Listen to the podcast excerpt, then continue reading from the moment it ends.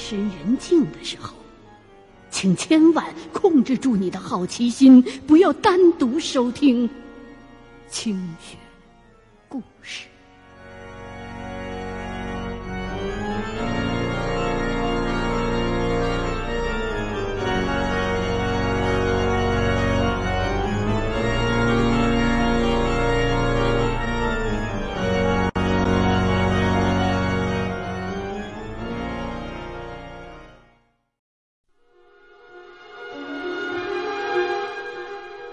现在收听的是《清雪故事·猎鬼人之川东耗子》。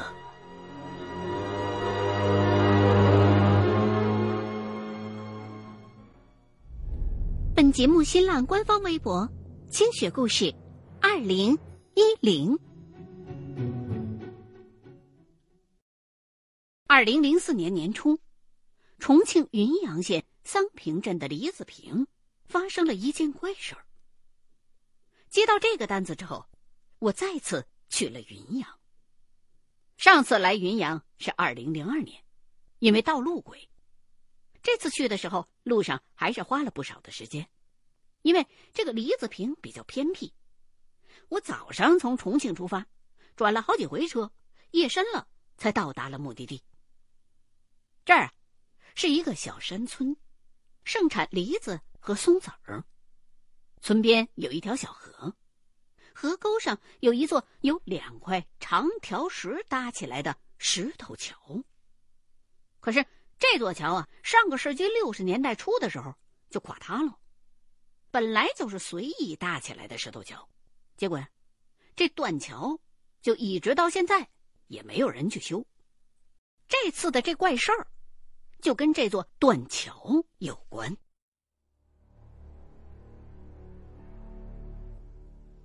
委托人反映说，有村民在近期不断的跟他们讲，当有人夜里头路过断桥边的时候，总会听到有人喊耗子。往耗子传来的方位一看，那儿却什么都没有。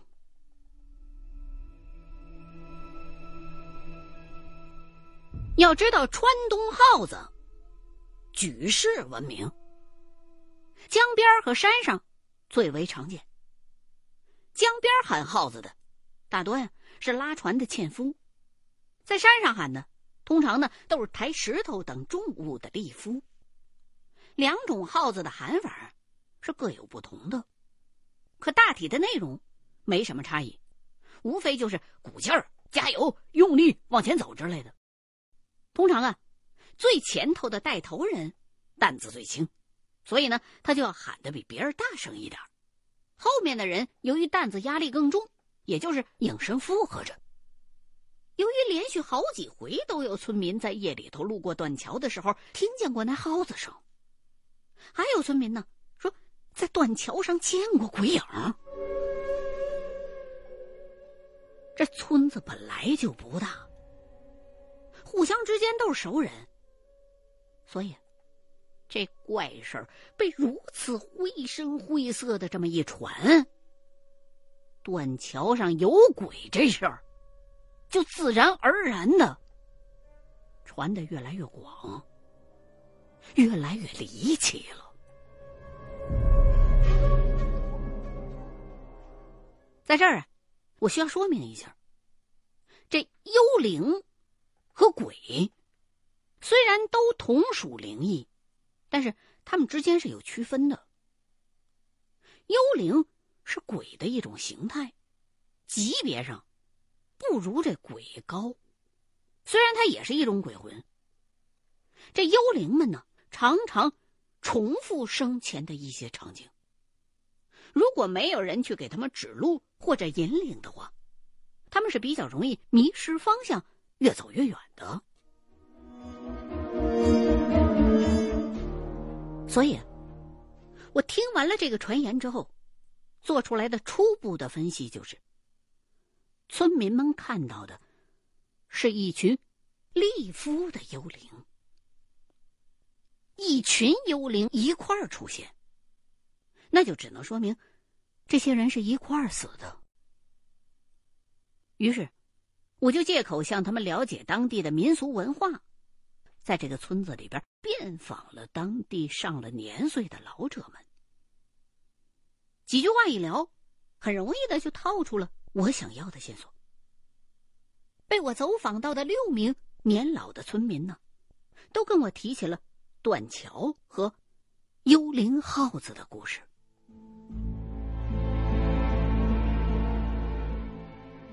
一九六九年，这个村子开始跟风全国的文革运动，村民们开始拆文庙、砸祠堂。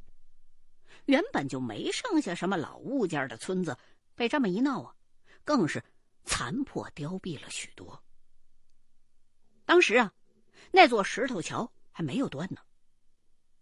恰好在那一年的夏天，有一天晚上，下着大雨。那条小河水位猛涨，一群力夫呢冒着雨抬石头上桥。也许是洪水导致了长条石下的桥墩发生了松动。当这群力夫过桥走到桥中间的时候，这桥突然之间就塌了，六个力夫当场就掉到桥底下，落入了湍急的洪水当中。结果，五个人当场死亡，只活下来一个。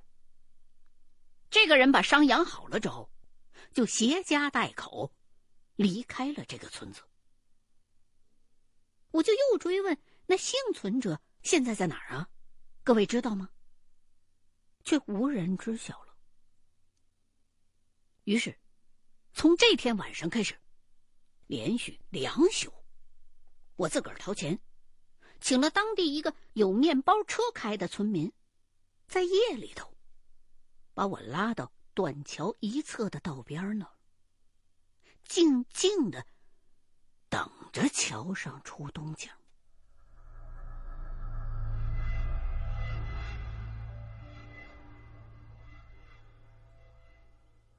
头一晚上，什么都没有发生，我就跟那村民两个寡男人，就这么默默的在车里边。整整窝了一宿，到了第二天夜里头，十一点左右，我正睡得迷迷糊糊的，突然就被身旁的那个村民给摇醒了。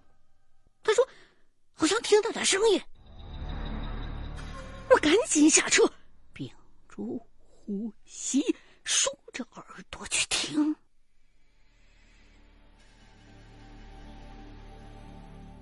果真，我惊讶的听到了一阵声音。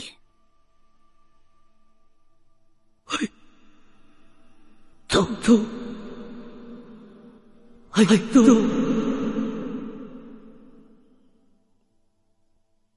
循声向桥上望去，因为天色太黑，什么都看不着。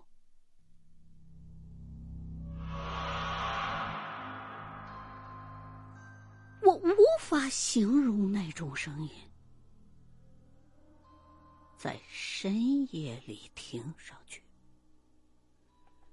非常的空灵。如果那时候我认识萨顶顶老师的话，我会用他那种神秘的歌声来形容，那是一种。好像能够直接的喊到你心里头去的动静，听上去很遥远，但是却能在你的心头留下无法忘怀的烙印。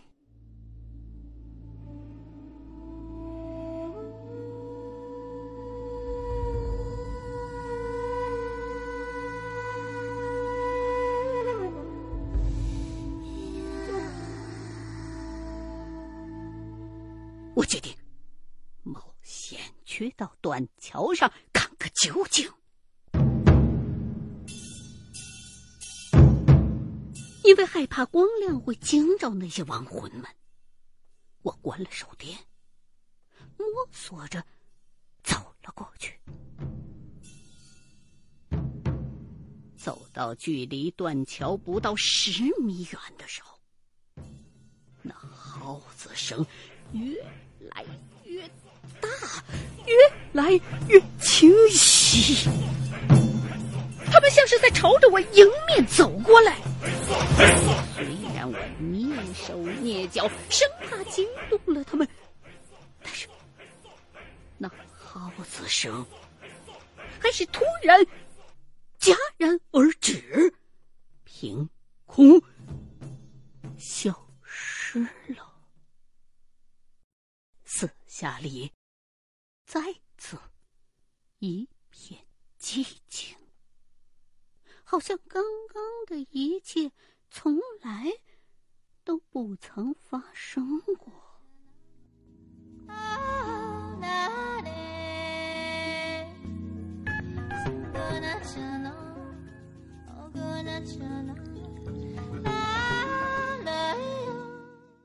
线索再一次中断了，我只好回到车里。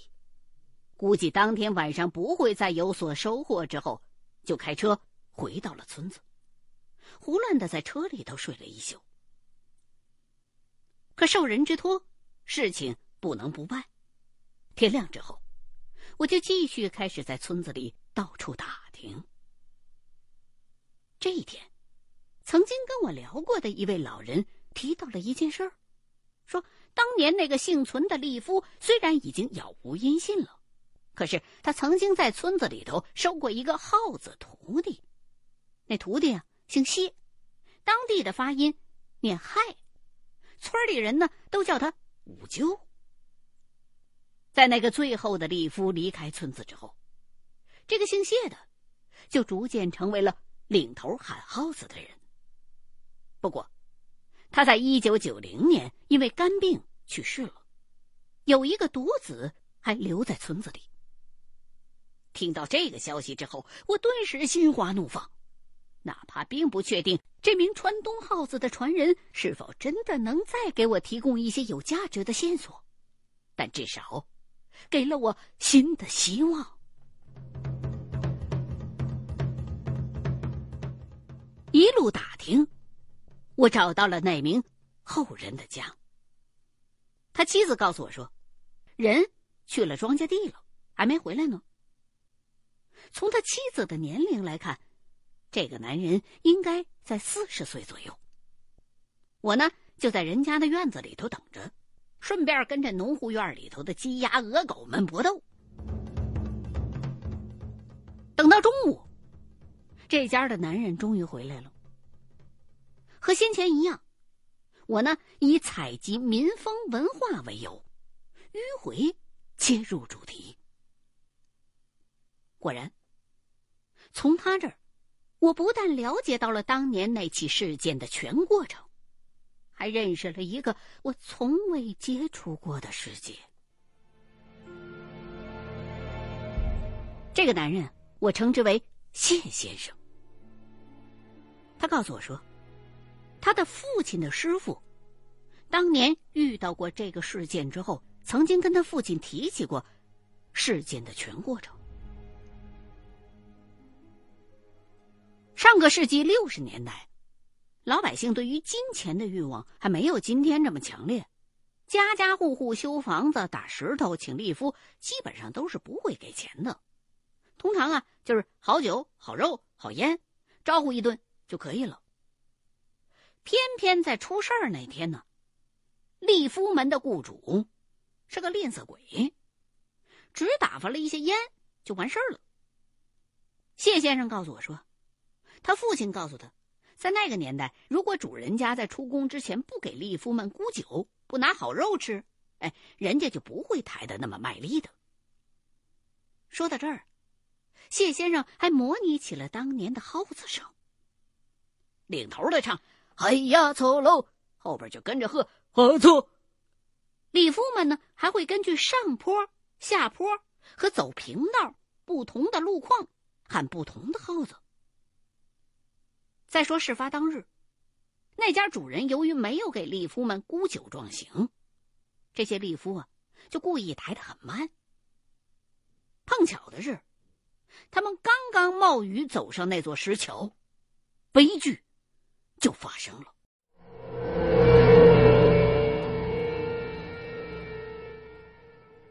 那既然是这样，当年的那些枉死的礼夫们，应该多少是带着遗憾走的，有所牵挂。这人呢，就会变得固执，所以这些幽灵们才不愿离开。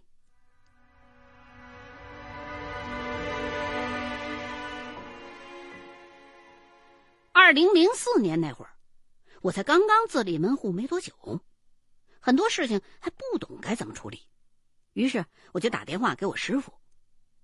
可是我师傅那是云南人，对川东地方的民俗也没有多少经验，就叫我在当地多打听打听有没有我们这类的同行。结果我打听到啊，当地有两种从事我们这类职业的人，一种叫。观花婆，就是平常说的神婆，这种大多数是不靠谱的。另一种呢叫端公，类似于道家，用道术。我呢辗转就找到了一位姓陈的端公，跟他讲明情况，请求帮助。最后啊，我们俩就商量出来一个折中合作的处理办法。这样的幽灵，可遇而不可求。你在那儿蹲守一年，可能啊，一回也遇不上。头一宿我能遇上，那是极致的幸运。所以等他们自个儿出现，看来呀是不大可能了。我们耗不起那时间呢，所以，我们俩打算把这些幽灵给引出来。在陈师傅的帮助之下，我们在村里头找到了六位还会喊几嗓号子的人，其中自然也包括谢先生。有陈师傅的劝说在先，加上大伙儿都对断桥耗子鬼有所耳闻，这些朴实的村民们都愿意帮助我这个非亲非故的外乡人。我呢，就事先吩咐谢先生，教了几句号子给另外五个村民，相约当晚引鬼现身。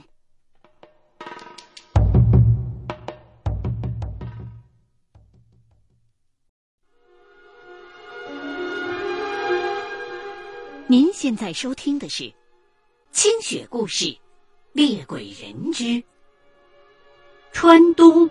耗子。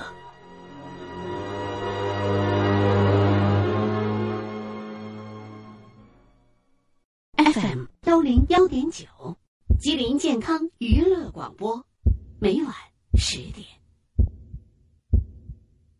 当天夜里，按照习俗，我自个儿出钱给大伙儿沽酒买肉，然后一行八人相聚。断桥的桥头，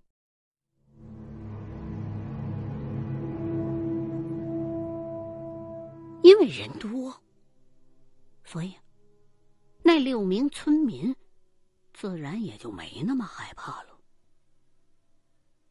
陈师傅对谢先生做了一个可以开始了的手势之后。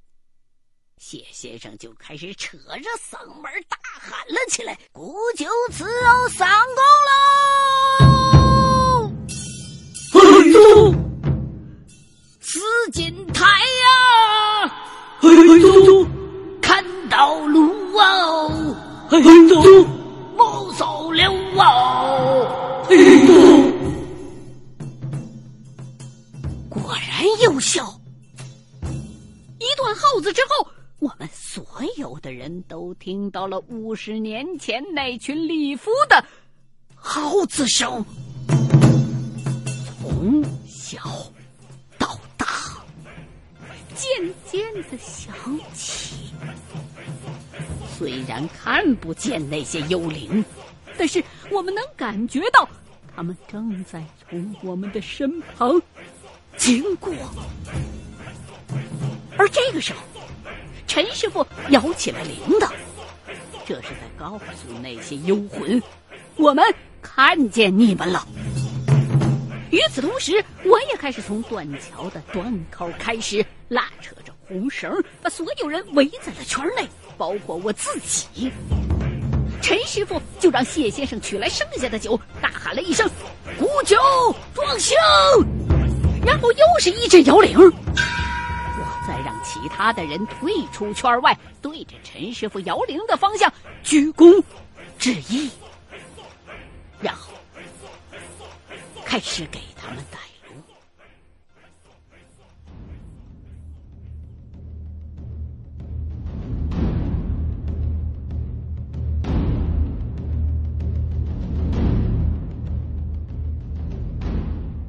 在这个过程当中，我没有遇到丝毫的抵抗，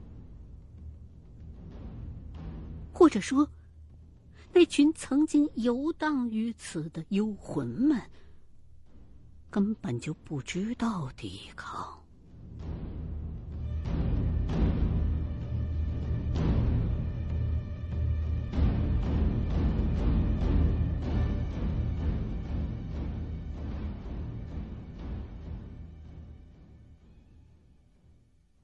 事后，我和陈师傅找到了委托人，要求他一定要保护好那座断了的、已经失去了功能的石头桥，因为那上面承载着近半个世纪的耗子精神，是川东的那些力夫和纤夫们团结奋进、永远不向困难和挑战低头的象征。我还要求他在断桥下再立上一块石碑，每年组织村民前来沽酒敬香。尽管只是形式上的，但是这群礼夫和他们那悠扬嘹亮的川东号子，都应当得到后人的敬重和纪念。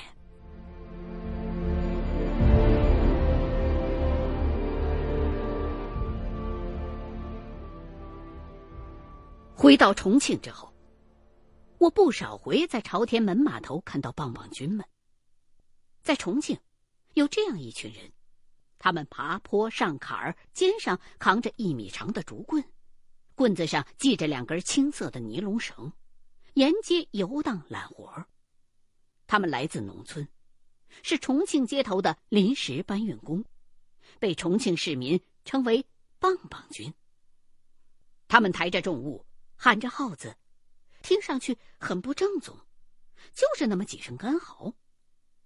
在这里，我绝对没有看不起棒棒军的意思。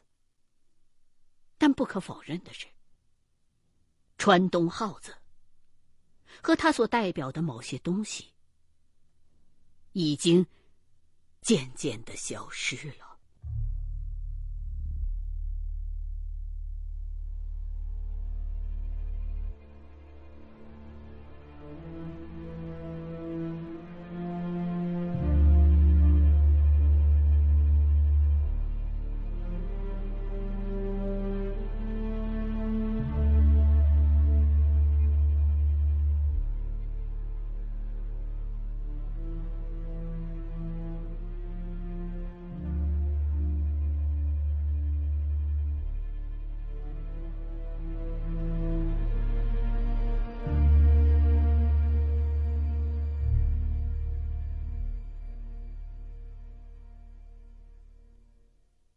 欢迎收听《清雪故事系列之